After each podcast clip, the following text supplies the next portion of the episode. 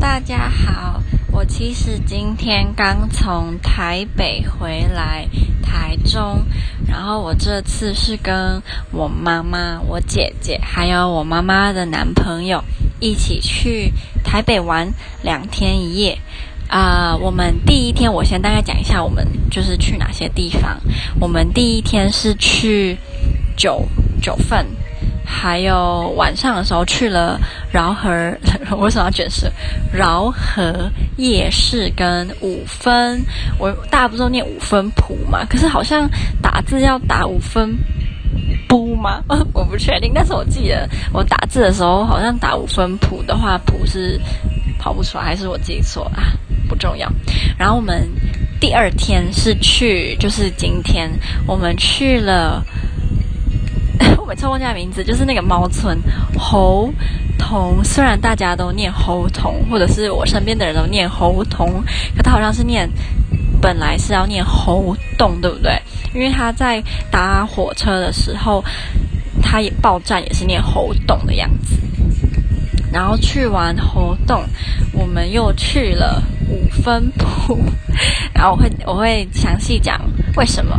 好，然后第一天哦，然后我们这次去住的是丽丽哲园商旅台北馆，超级推荐，超级推，我等下会讲。好，嗯，第一天的时候，我跟我妈还有我妈妈男朋友，我们是从台中搭呃统联到台北，然后我姐姐，因为我姐姐现在在桃园工作，她是从桃园搭国光号到。啊、呃，台北转运站，我每次就是去，其实也不能讲每次，我大概去四五次，而且我前面的四五次都是因为我要去办签证，所以根本没有玩到，都是那种很匆忙在那边赶的，根本就是没有办法好好的走一走这样。那我就说我这几次去都觉得台北转运站好，真是很有那种。呃，一国之都的感觉嘛，你就觉得好多人来来去去，我不敢说有很多国际旅客啦，因为有时候不讲话，你实在也看不出来是哪里人嘛。如果他不是西方旅客的话，但是就会觉得说是一个非常忙碌的地方。呃，我这次去就把它跟华沙的他们的中央车站做一下对比。我个人觉得台湾的台就是台北的车站设计比华沙的清楚，而且。比较没有那么复杂啦，可是我怕我又不太客观，毕竟我的语言是通的。但是我有注意到，我们有非常多的英文标示，日文、韩文也有，然后在很多日韩旅客的场，那个旅游景点也都会附日韩的，嗯，就是标注这样。可是，在波兰，他们。除了英文标示少之外，也基本上看不到别的国家文字的叙述。倒是有一个蛮好笑，就是我那个好神殿树，诶，神殿神庙不管，就是那个豪华宿舍。附近有一个军事基地吧，就可能里面是军人住的地方。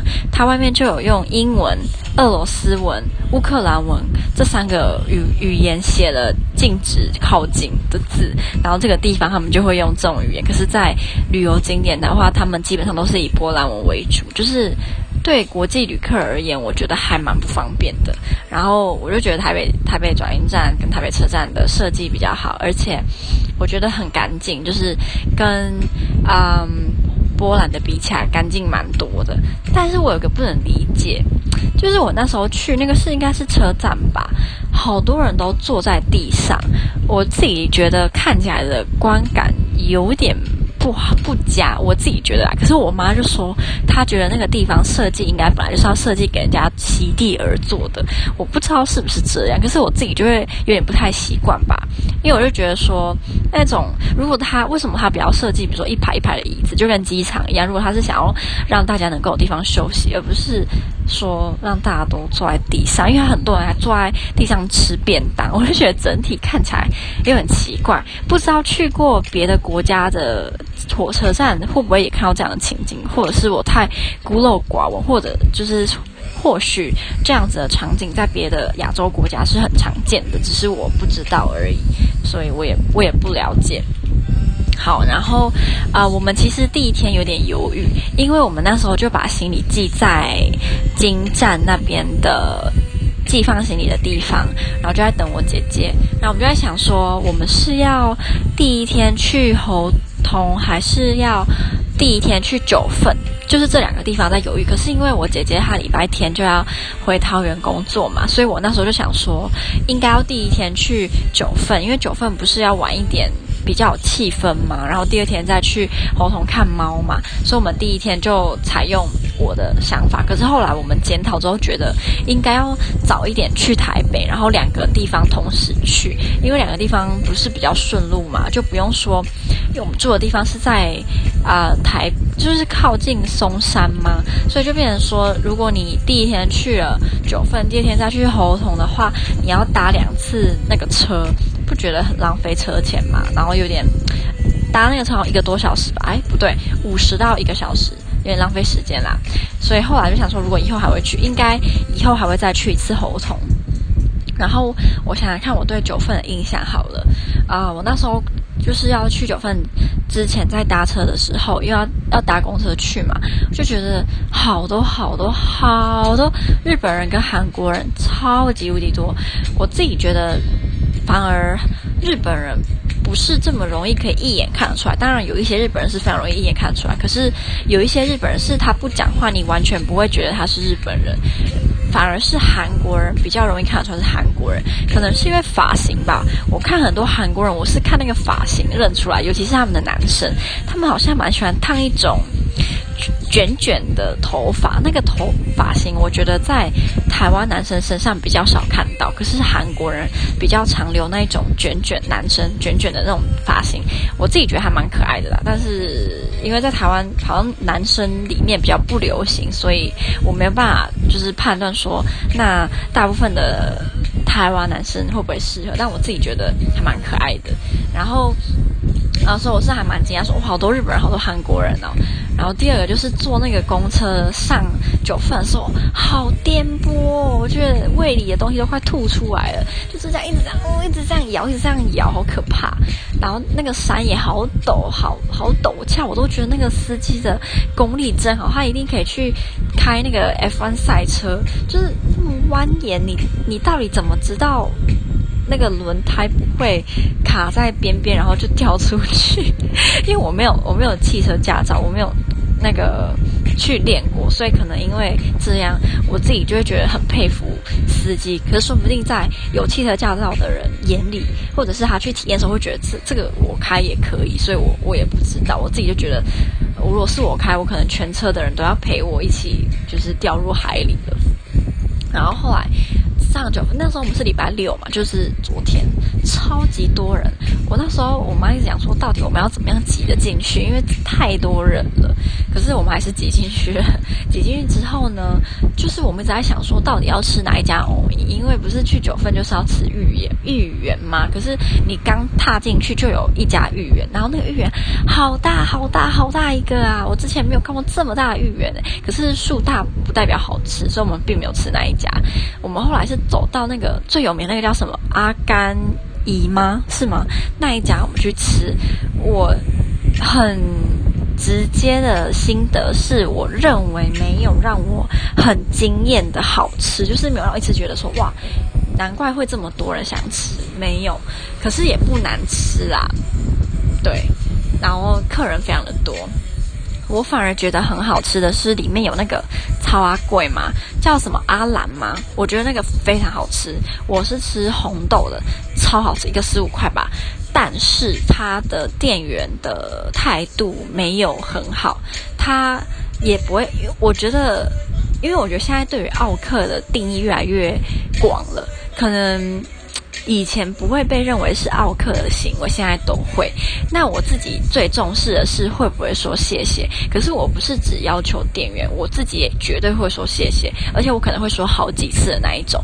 但那时候我我给他钱的时候，我拿到那个袋子，他也就拿到那个超柜，他也没有跟我谢说谢谢。可是我跟他说谢谢，他就整个就是非常的不屑你，然后也不会笑。我自己就觉得说，让我觉得嗯态度不太好啦。虽然很好吃，可是就会 觉得说，为什么你连讲谢谢都不愿意呢？会有这种感觉，但是是好吃的。我们还有吃第三个是吃里面也蛮有名，不知道叫什么鱼丸博吗的那个是米粉嘛？因为我个人不喜欢吃面类啦，所以我如果今天是我自己去，我可能也不会点。可是因为我姐姐很喜欢吃面，所以我们就有去点。我们去吃了那个他的鱼丸汤，还有那个我不确定是什么粉米粉嘛。可是我姐非常喜欢吃面的人，她个人觉得。希望如果是那家店的粉丝不要生气。可是我姐觉得那家店很雷，她觉得他们的米粉超难吃，然后觉得很辣，这样。嗯、我那时候看了一下他的菜单，就是你进去做的时候，前面不是有那个菜单吗？我我没有看到他有写说那个米粉会辣，可是吃起来是会辣的。所以如果不会吃辣的人，这样不是就是你点了，然后发现它是会辣就不能吃了吗？还是他其实有写在某个地方，是我自己眼馋没有看到？但我我吃了一口，我也。不是我喜欢的的面类啦，这样。虽然我本来就没有特别喜欢吃面，可是我也不会排斥。只是它，我吃几口那个口感，我觉得没有很好吃，这样。然后我姐也不喜欢吃，所以那碗面我们就给我妈男朋友，还有一人吃了两碗这样。然后鱼丸，我觉得就是普普啦，没有什么太惊艳的地方，可是也不会难吃，就是一般的鱼丸。如果你久久才吃去一次九份，或者是你就是。打算一生只去一次，那就去吃吧。如果你常常会去，我自己是觉得，如果是我常会去，我应该也不会常常去吃，就真的没什么特别的这样。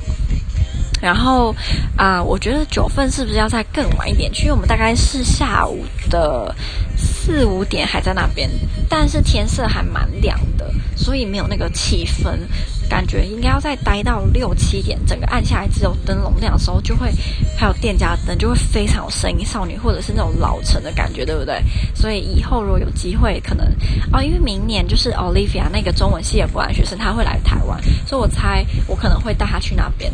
如果有机会的话，带他去就是可能之后就知道晚一点去比较有气氛，这样。这次去就比较没有氛围，嗯、太早了。然后我们那时候吃那个藕姨的时候，是里面都完全客满，所以我们是在他走上去一点有那个阶梯，我们就坐在那边吃，觉得超刻苦的。那边跟我们一起坐在那边吃的还有很多日韩的游客，就可能对他们来说也是一个蛮新鲜的体验吧。只是那个天气真的太热了。好，那九份大概就是这样。然后晚上为什么会又跑去五分啊？对对对，讲完先讲完，就是我们去完九份之后呢，就去呃商旅。我我们原本对那家商旅没有太大期待，因为那个是我姐姐她前一家公司送的。住宿住住宿券，所以所以我们是不必付钱的。大家就觉得说应该蛮懒的，但是出乎意料的好诶，他还有付晚餐跟早餐，然后还有帮我们升级成豪华的，超棒！我我觉得我对于他的晚餐非常印象深刻。那个时候我们从九份回去的时候，我以为我不会饿，结果我其实回去就饿了。他们就有附牛肉面，但是我其实一开始还蛮不屑那个牛肉面，觉得说牛肉面有什么有什么特别吗？就是平常不是都可以吃吗？后来他们就把我们带到他们吃饭的地方，他开始准备牛肉面，态度超级好，然后送水啊、柠檬水啊什么的，跟我们聊一下天，态度都非常非常非常好。那个牛肉面送上来的时候，整个惊掉。它那个牛肉面超级大块的，应该有我半，它的长度应该有我半个脸大，然后宽度也大概是我四分之一的脸吧，超级大一块，很嫩很软。它里面那个筋啊，就是你吃的时候会觉得哦，好，就是你的味蕾整个都非常满足。就那个牛肉面啊，如果在台北有牛肉比赛，应该会得很前面，好吧？如果是我是评审的话，因为我妈还那时候还讲。还是说，哎，台北是不是很喜欢举办牛肉面比赛？我就说，哎，我都不知道这件事。他就说，他常在新闻看到台北会举办牛肉面的比赛，然后我们也不知道为什么台北会常常举办牛肉面的比赛这样。可是那个牛肉面真的太好吃了，非常非常非常推荐。它的面是类似呃刀削拉面的口感，如果比较喜欢 Q 一点的，应该会很喜欢他们的面。然后他们的青江菜也很脆，所以。我虽然比较喜欢吃那种很很软的青江菜，可是它的脆脆的青江菜还蛮搭那个牛肉面的口感。我现在讲起来我都饿了。它唯一可能能挑的就是汤头咸了一点，除了这样以外都完美，非常非常好吃。就是以后我还会想要去煮。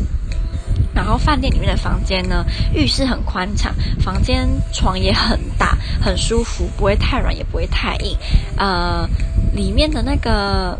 浴室里面有浴缸，然后它附的洗面呃不是洗面乳，那个洗澡的沐浴乳跟洗发精好润发乳都是马鞭草的，我觉得很适合夏天，就是那种会凉凉的，会你洗完会觉得全身那种很像薄荷凉凉的感觉，我觉得还蛮棒的。呃，它还有送那种。叶子型的毛巾，就是你要泡在水里才会变成毛巾的那个、那个、那个礼物吧。九楼还有健身房跟啊、呃、洗衣服的，我们有去健，就是我们隔天早上去。就是吃完早餐有去健身房运动一下，还蛮棒的。然后他们的早餐就是当然就是那种自助型的，它不是偏欧式的早餐，我觉得它是比较偏台式的，就是会有稀饭啊，然后那种瓜仔肉，还有啊、肉松，然后一美不是奇美的馒头，还有你可以自己呃煮那个米粉，嗯、呃，比较台式的食物比较多。但是早餐也很好吃，我自己觉得够了。我是一个非常非常非常爱吃早餐的人。他的早餐，我觉得如果满分十分，我给他七点八分，够了啦。就是一两天一夜就非常完美了。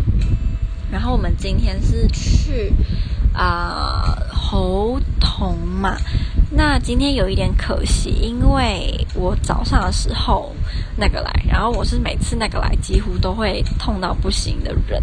我今天早上还想说，哎，我居然没有肚子痛哎，结果我们一到猴硐，逛了大概半个小时吧，我就痛到不行了，所以我们就走了。我觉得很可惜，我也很对不起他们，因为那个痛起来真的是要人命，我真的完全在那边多待一秒我都不想，我只想。躺着，或者是吃止痛药，然后大家都不要跟我讲话，也不要碰我，就觉得很很可惜啊。虽然有拍到一些猫，然后那个景点也很漂亮。虽然早上下雨，下蛮大的，只是到猴硐之后几乎都没有下雨，天气很好，也没有太热，还可以接受的范围，也很多日韩的游客。嗯，我自己还蛮想尝试那边的那个咖啡馆。我不知道会不会那个其实没有必要去，因为有些那种咖啡馆不是都是骗观光客的嘛。其实，呃，就是在你你在平地的时候就可以去咖啡馆了，没有必要去那边的咖啡馆。我是不知道，但是至少我看里面的猫，我就好想要进去玩一下。然后它外面那个猫的装饰啊，还有啊、呃、那种造型，我都觉得很可爱。以后我还会想去，可能也会想要带 Olivia 去，或者是明年如果我希望明年我男朋友可以来，都讲了好几年他都没有来台湾。我希望明年他如果能够来台湾，我也一定会带他去。我有给他分享侯同的照片跟九份，他超想去九份，因为我男朋友他很喜欢神隐少女，然后他也知道九份跟神隐少女好像有点关系，因为我知道神隐少女跟九份有到底有没有关系是有点争议的吧，所以我也不敢说百分之百有关系啊，就是似乎有点关系，然后场景也有点。有点像，所以我男朋友很想来九份。如果他之后来台湾，我一定会去九份嘛，然后也一定会去猴硐，因为他也很喜欢猫。那到时候就可以好好的玩一次了。啊，我已经讲到有点累了，才十八分，可能因为今天走路走很久。你知道我们昨天呢、我们昨天晚上去饶河夜市，对着讲还没讲饶河夜市，我们是大概晚上九点，嗯、八点五十从呃丽丽泽园走去饶河夜市。大概我们总共哦，就是走到饶河夜市，又走去五分埔，又走回来，走了大呃加上一整天的行程，走了十公里，超远。我是个超讨厌走路的人嘛，所以我觉得走十公里就是我的极限了。那我觉得饶河夜市给我的印象就是这个夜市也太长了吧？我去过。它不是我去过最长的夜市，我去过最长夜市是在泰国的清呃清迈吧，有一条夜市，世界长，你都会觉得你走到没尽头。我们好像没有走完尽头，我走了半个多小时还是没有尽头，超级长，然后人潮也是满满，因为泰国有非常多的欧美观光客，然后。嗯、里面的那个拥挤的程度，我觉得跟饶河夜市有得拼。然后观光客的来源也更加多元。但是饶河夜市就是比较亲切感嘛，毕竟是在台湾。美食我们没有吃很多，因为那时候才刚吃完牛肉面，实在是吃不下别的东西。我姐是有点一个黑糖的珍珠啊撞奶啦，蛮好喝的，黑糖的珍珠非常好喝，只是。没有吃别的东西是蛮可惜的，只是真的吃不下了啦。后来走完饶河夜市，其实脚已经酸到不行，但是想说都走了，就去五分埔吧。可是太晚，那时候去五分埔已经快十点半了，很多店都关了。我们今天有再有去一次五分埔，有买蛮多衣服的。我对五分埔的感想就是衣服便宜，质感不好，款式老气，这就是我对它的感想。可能要挑，你要很仔细的挑，才会挑到现在比较流行的款式，质感比较好。但是它这么便宜，你怎么？它一百块，你不能要求它要一千块的的质料嘛？它就是那种适合你穿，可能穿最多穿一年，或者是穿一季就扔掉那种衣服。但这样真的很浪费啦，所以我都会尽量挑可以穿撑久一点。可能你我明年看还不会觉得难看到我想把它扔掉那种程度的衣服的款式。它那边真的没有太多现在流行的款。呃，这样讲可能有点太主观了，应该是说。